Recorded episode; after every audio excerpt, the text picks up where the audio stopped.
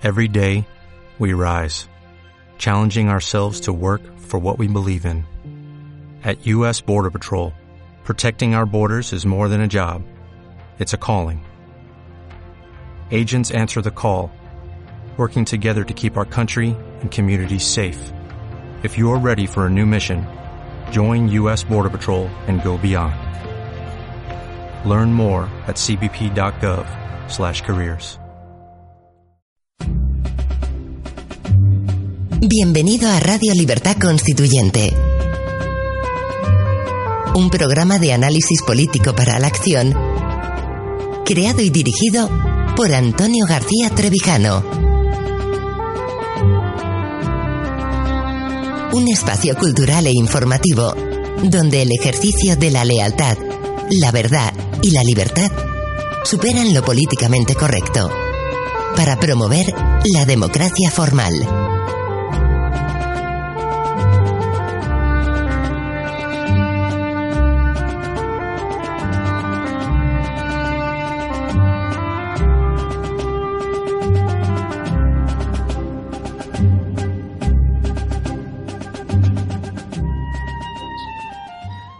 Queridos repúblicos y seguidores. Soy Carlos Villescusa García. Bienvenidos a un espacio de nuestros fundamentos dentro de Radio Libertad Constituyente que divulga las ideas fundamentales de nuestro movimiento de ciudadanos hacia la República Constitucional. Una asociación fundada y liderada por el pensador Antonio García Trevijano, cuyos libros utilizaremos en estas exposiciones para apoyarnos y explicar las ideas de la democracia formal. En este programa trataré de exponer con humildad y de manera sencilla nuestros fundamentos, utilizando como referencia el contenido del libro Teoría pura de la democracia, que corresponde al libro que se publicó en la primera edición con el título Frente a la gran mentira. Este es el único libro de don Antonio que se tradujo al inglés con el título de Teoría pura de la democracia por la prestigiosa editorial University Press of America y que se haya publicado en las bibliotecas de las principales universidades y del Congreso de los Estados Unidos, consagrando esta obra como una de las grandes del pensamiento político. En el reverso del libro americano se subraya que Antonio García Trevijano, nacido en Granada, España, en 1927, es una figura prominente de la política española desde finales de los 60 y es sin duda una de las más importantes figuras intelectuales del siglo XX, tanto en la teoría política como en la estética. El libro Teoría pura de la democracia comienza su primer capítulo destruyendo la falsa creencia de que lo que tenemos en España es democracia, frente a la gran mentira arraigada en todo el pueblo español que confunde las libertades de que goza con la libertad política de la que carece, el autor construye una teoría realista de la democracia para acabar con la idea falsa de que la corrupción, el crimen de Estado y la inmoralidad pública son productos indeseables de la democracia y no frutos naturales e inevitables del régimen oligárquico de las monarquías o repúblicas de partidos. A través de un magnífico repaso de los hechos que jalonan la historia de la democracia, el autor va descubriendo los obstáculos que desde la Revolución inglesa del siglo XVII, la Guerra de la Independencia de Estados Unidos y la Revolución francesa se, se fueron oponiendo a la libertad política desviando las posibilidades democráticas de la vieja Europa para desembocar en el actual estado de partidos. Hasta ahora existían teorías importantes del Estado y de la Constitución, pero ninguna que pudiera ser llamada teoría de la democracia. La original obra de Antonio García Trevijano constituye una síntesis moderna de la democracia pura de Rousseau y de la libertad política de Montesquieu, respondiendo a la necesidad europea de una teoría de la democracia como alternativa real al corrompido régimen de partidos que fue engendrado por el pragmatismo occidental de la Guerra Fría. Cabe aclarar que mientras el libro de teoría pura de la República trata de la forma de Estado, en cambio, la teoría pura de la democracia trata exclusivamente de la forma de gobierno, y tanto el Estado como el gobierno tienen que estar justificados en nuestros fundamentos con razonamientos, historia y conocimientos sociales de los pueblos de forma distinta. La teoría pura de la democracia, escrita en 1996 por su original ciencia política y su característica representación que providencia en el análisis de los hechos, se le puede alabar todo lo que se quiera en la actualidad y la posteridad. Don Antonio, en su sincero camino hacia la libertad, me redescubre al también genial historiador, jurista y pensador Ibn Khaldun, que en su introducción a la historia universal acusa también con estas bellas palabras que leo. Estados y gobiernos son el mercado del mundo al que se llevan los productos de las ciencias y de las fábricas. A él se van a buscar los objetos de deseo de los saberes y a él son llevadas las caravanas de historias y noticias. Todo encuentra en él fácil salida y por ello, si una dinastía evita la tiranía, la apatía, la debilidad y la villanía y sigue el camino recto sin desviarse del que lleva a la meta, lo que se vende en él es oro acrisolado y plata pura, pero si actúa con bajas miras y envidias y se mueve entre los traficantes de la injusticia y la mentira, lo que en él se encuentra es mercancía estropeada y moneda falsa. El observador agudo debe sopesar lo que ve y ser la balanza de su búsqueda y de su indagación. Fin de la cita. Por su parte, el autor granadino comienza su prólogo con las siguientes líneas. He mirado y vivido la política con ojos y sentimientos españoles pero al mirar a España y sufrir sus falsas ilusiones y sus reales deficiencias, he visto y sentido la falta de naturaleza democrática en las formas de gobierno europeas de las que trae su causa el español. Y más adelante leemos que la libertad es ilusoria si los hechos que origina no son verídicos. El despotismo del engaño que las libertades disimulan es más difícil de abatir que la dictadura.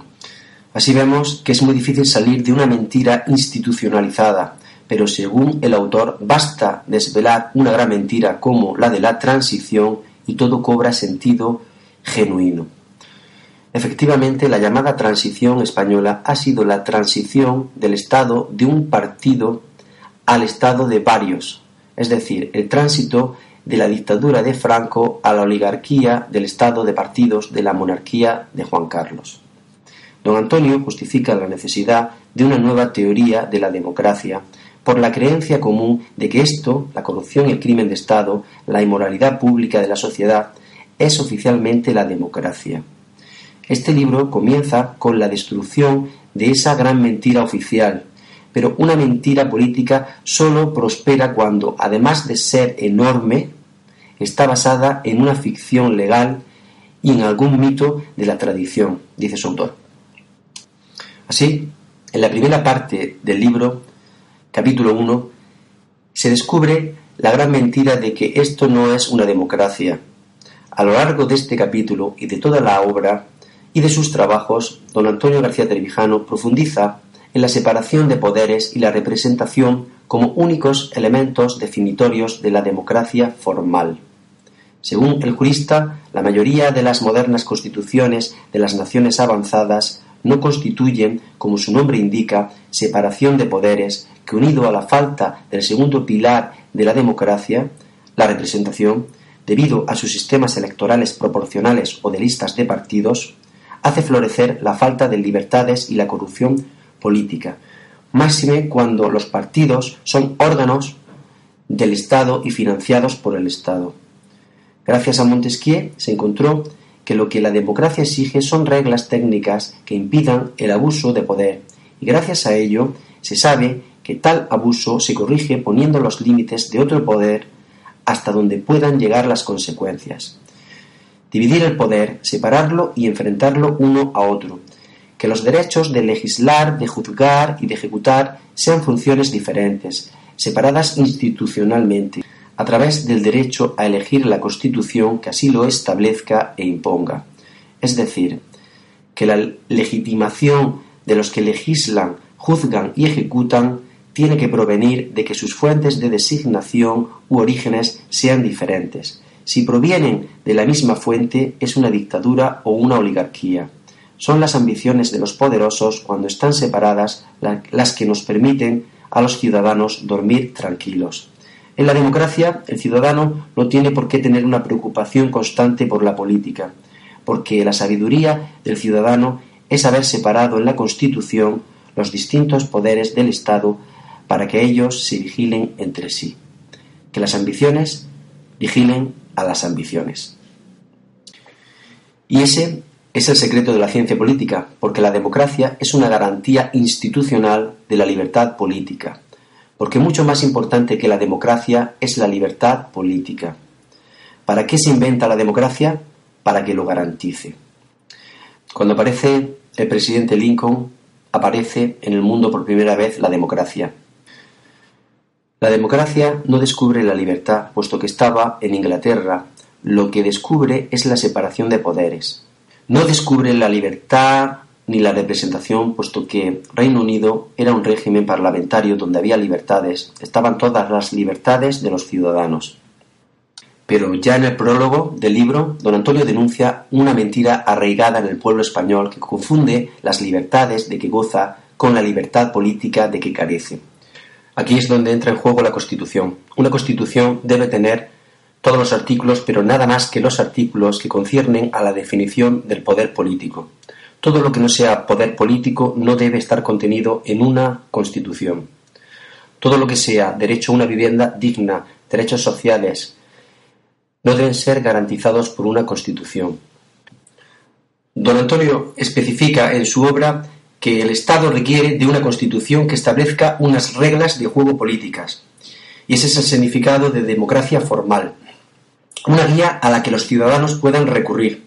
Y la vida, por otro lado, en sociedad requiere necesariamente un gobernante que ejerza su determinada política jugada, a la confusión de las reglas de juego marco con la jugada política se le llama democracia material o social. También el economista de la escuela austríaca Hayek comenta que no debemos olvidar que la palabra democracia se refiere solamente a un método específico de gobierno. Originalmente significó nada más que un cierto procedimiento para llegar a decisiones políticas y no dice nada acerca de cuáles deben ser las metas del gobierno. Por su parte, Santayana, en la vida de la razón o las fases del progreso humano, distinguía entre democracia formal, que no es más que la libertad, y la democracia material, que se refiere a la justicia social. Al hablar de esta última, de la justicia social, puso de relieve cómo era un sustituto demagógico oportunista para evitar o no querer ver la evidencia de que no había libertad y que las aspiraciones del pueblo no se colman con satisfacciones materiales, porque las satisfacciones materiales duran el día que se reciben, pero al poco tiempo, al cabo del mes, del año, la nueva distribución de la riqueza del pueblo la siente como si fuera de toda la vida y adquiere otras distintas. Eso tomó tal vigor en la izquierda por ser una constitución que garantizaba los derechos sociales. Era una maravilla los derechos a una vivienda, derecho al trabajo, derecho a los viajes del incenso, que son ilimitados. Pero no, una cosa es el Estado y otra cosa es el gobierno. Y la Constitución regula los poderes del Estado, no los del gobierno. Y la mejor comparación que hace don Antonio es el juego del ajedrez. Una Constitución define las reglas de juego político, como las del ajedrez exactamente. Esa es la Constitución, definir las reglas del juego político, es decir, de la libertad. Las reglas que garantizan que el juego es libre, pero no se mete ni pierde un segundo de su tiempo en describir, formular o enumerar las jugadas, porque una cosa es las reglas de juego y otra cosa las jugadas. Las reglas de juego del ajedrez son constitutivas. El fútbol y el tenis también tienen reglas pero no son constitutivas porque no se pueden jugar sin árbitros, son declarativas. Hace falta un árbitro que sentencie. Pero el ajedrez no. Dos personas solas juegan perfectamente el ajedrez porque las reglas del ajedrez son constitutivas exactamente igual que las reglas de juego político. Luego, una constitución es reglas constitutivas, no jugadas. Pues bien, sucede que estas reglas que nos explica don Antonio sería el secreto de la felicidad si se comprendieran de una vez para siempre, pues que la jugada no está dentro de las reglas de juego. Un niño juega la regla del ajedrez igual que el campeón del mundo. Los caballos y las damas, y los peones, los alfiles, las torres, los reyes mueven exactamente igual pero, ¿en dónde está la diferencia?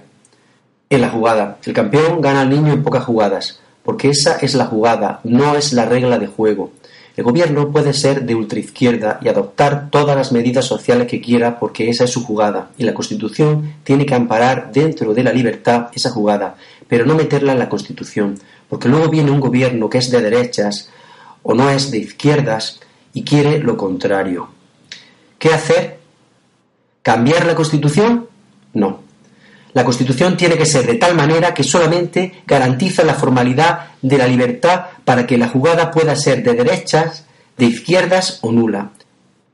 Eso justifica nuestros fundamentos sobre la teoría pura de la democracia y justifica estas explicaciones, pues primero hay que comprender que la democracia es la garantía de la libertad política y que si no hay libertad política no hay democracia, no puede haberla. En España hay libertad política ojo, colectiva, fundamento de las libertades que hay, o las mismas que hay se pueden quitar. Y es que el pueblo español está confundido. Confunde la libertad política con un conjunto de libertades individuales. La libertad política no puede ser la libertad de reunión, de expresión, de asociación, de todas las libertades de domicilio, de garantías judiciales, de habeas corpus. La libertad política no puede reducirse a una enumeración taxativa o limitativa de todas las libertades existentes. No. La libertad política tiene que ser algo mucho más grande. ¿Y qué es la libertad política? Pues el fundamento, la base que justifica, ampara y protege todas las libertades. ¿Y por qué se llama libertad política? ¿Es que las demás no lo son? Pues no. Las demás son facultades. Y aquí hemos llegado a algo verdaderamente extraordinario. Distinguir entre lo que es libertad y lo que es derecho. Como jurista, don Antonio se da cuenta de que las libertades que hemos estudiado todos, desde que tenemos uso de razón, son libertades individuales. No las de Franco, que no las sabían, pero sí en un mundo civilizado, en el mundo liberal, en el mundo occidental, decimos que tenemos libertades personales. ¿Por qué lo sabemos? Porque alguien nos las ha dado, porque un momento antes no las había. Pero de repente tenemos las usodichas libertades de libertad de movimiento, libertad de domicilio, toda libertad de expresión que pueda haber, pero ¿qué pasa? Eso no es suficiente, porque las libertades individuales, las personales, si no están fundadas en algo que les da su esencia, su motor y su existencia, depende de una autoridad superior que las concede o que las retire. Son derechos, es decir, lo que el hombre ha conquistado en Europa son derechos. La libertad política, ningún país europeo la tiene, ni siquiera el Reino Unido. Tiene libertades individuales, es un régimen parlamentario. Pero después de Hitler, de Mussolini, de Franco, ¿dónde está la libertad política colectiva? Esa es la palabra. No hay libertad política individual. Son derechos. Si tú tienes derecho de propiedad, pues tienes la facultad de hipotecar la cosa o venderla. Son facultades inherentes a un derecho. Tienes libertad de uso, libertad para comprar y vender. Pues lo mismo pasa con las libertades. Son derechos. Es decir, quien tiene derecho a algo, ese no es libre. La libertad implica que no haya derecho previo, porque si tú tienes derecho a hacer algo, es una facultad el que te da ese derecho a algo. Esa no es la libertad. La libertad es que no tengas coacción ninguna, y eso no existe más que una, respetable, una nada más, porque también la tiene un dictador, hacer lo que le da la gana, pero eso no es respetable. Para que sea respetable tiene que ser libertad política colectiva. Esas son palabras mayores. España no la tiene, ni la tiene Alemania, ni la tiene Italia, y la tiene Inglaterra, no la tiene. Bien, para ir terminando, entonces, la lucha, ¿cuál debe ser para una persona de verdad idealista, realista y científica? Pues perseguir algo más profundo, las causas de la libertad, que es la libertad política colectiva. Si hay libertad política colectiva, ya están garantizados todas las demás libertades, porque si no la hay, la colectiva, que es la fundadora, lo que hay son cartas otorgadas, como la falsa constitución que no nos hemos dado los españoles. Entonces, ¿qué es la libertad política colectiva? Simplemente la que funda las constituciones. ¿Hay periodos de libertad constituyente? Si lo hay de verdad, Eso es la libertad colectiva. Cuando la libertad colectiva funda un sistema y ella misma se toma la garantía de que no pueda ser destruida. Y mete la posibilidad de reformas en ese sistema, a lo que en Estados Unidos llaman enmiendas, pero no son reformas de la Constitución. La Constitución no se reforma. Eso es lo que hay que entender. La libertad política fundamenta una constitución y para que sea colectiva tiene que salvaguardar ella misma la, posibilidad de enmendar, añadir, corregir, pero no la constitución. Esa sigue siendo la misma porque está basada en principios fundamentales. Y la prueba de que en España la constitución es falsa es que todos los partidos políticos quieren reformar la constitución. Si añadimos a eso que no separa los poderes y que establece un sistema electoral proporcional de listas de partido que borran todo rastro de representación del que vota, estamos constatando frente a la gran mentira y de manera científica que en España no hay democracia. Estimados oyentes, un repúblico como vosotros os ha expuesto los fundamentos últimos de la ciencia política revelada en el libro Teoría pura de la democracia. Hasta pronto. Gracias por escuchar Radio Libertad Constituyente. Recuerda que puedes seguirnos también si lo deseas en Facebook o Twitter a través de nuestras cuentas oficiales. Busca el texto Diario Español de la República Constitucional en Facebook y pulsa en me gusta para seguirnos. Busca Diario RC en Twitter para localizarnos también en esta red social. En la plataforma YouTube puedes visualizar información diversa a través de los canales Tercio Laocrático y Libertad Constituyente TV.